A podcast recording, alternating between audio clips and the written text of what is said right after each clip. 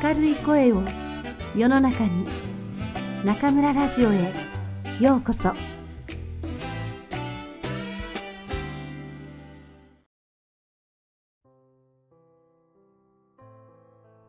アマゾン創業者ジェフ・ベソスが卒業式で語った道の切り開き方。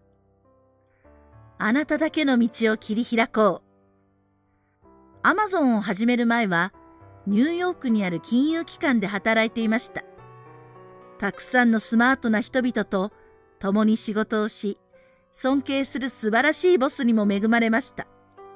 ある日、そのボスのところへ行って、インターネットで本を売る会社を立ち上げたいんです、と言いました。ボスは私をとても長い散歩に連れ出しました。セントラルパークを随分歩いた後、彼はついにこう切り出しました。ものすごくいいアイデアだね。でもそれは君の仕事を捨ててまでやるべきことなのかな仕事に就けない人にとってはビッグチャンスだと思うけど、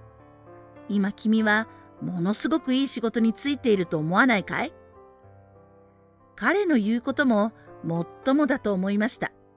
さらに彼は最終決断を下す前に48時間だけもう一度よく考えてみるべきだと言い、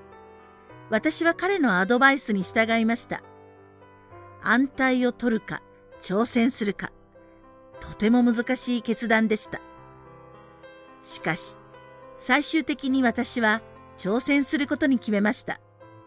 挑戦した結果、失敗したとしても後悔はしないだろうと思ったのです。それよりもここでやってみなければ一生後悔するだろうことは確実でした。いろいろ考えた結果、私は安全ではない道を選びました。そしてこの道を選んで本当に良かったと思っています。明日になれば皆さんは現実社会へ飛び出していきます。皆さんだけの人生を一から作るための第一歩を踏み出すのです。皆さんは自分の才能をどんな風に使いますか？これからの人生でどんな選択をしていくのでしょうか？何もせず、ぼーっと人生を生きるのか、それとも自分の好きなことを追求していくのか、皆と同じでいるか、それとも他の誰とも似ていないオリジナルでいるか、安定を選ぶか、それとも挑戦し続けるか、批判されたら落ち込むか、それとも自分を信じるか、間違いを犯したら、それを隠そうとするか、それとも謝るか、恋をする、傷つくことを怖がって何もしないでただ見ているだけか、それとも思い切って行動に移すか、安定を取るか、それともバカじゃないのか？と思われるようなことをやってみるか、困難な状況に陥ったら、そこで諦めるか、それともがむしゃらになってやるか、言い訳や批判ばかりするのか、それともやってみるか、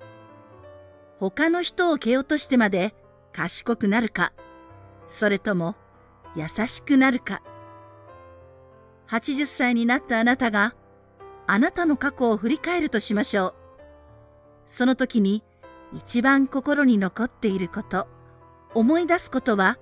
あなたが下してきた決断の数々であると私は信じています。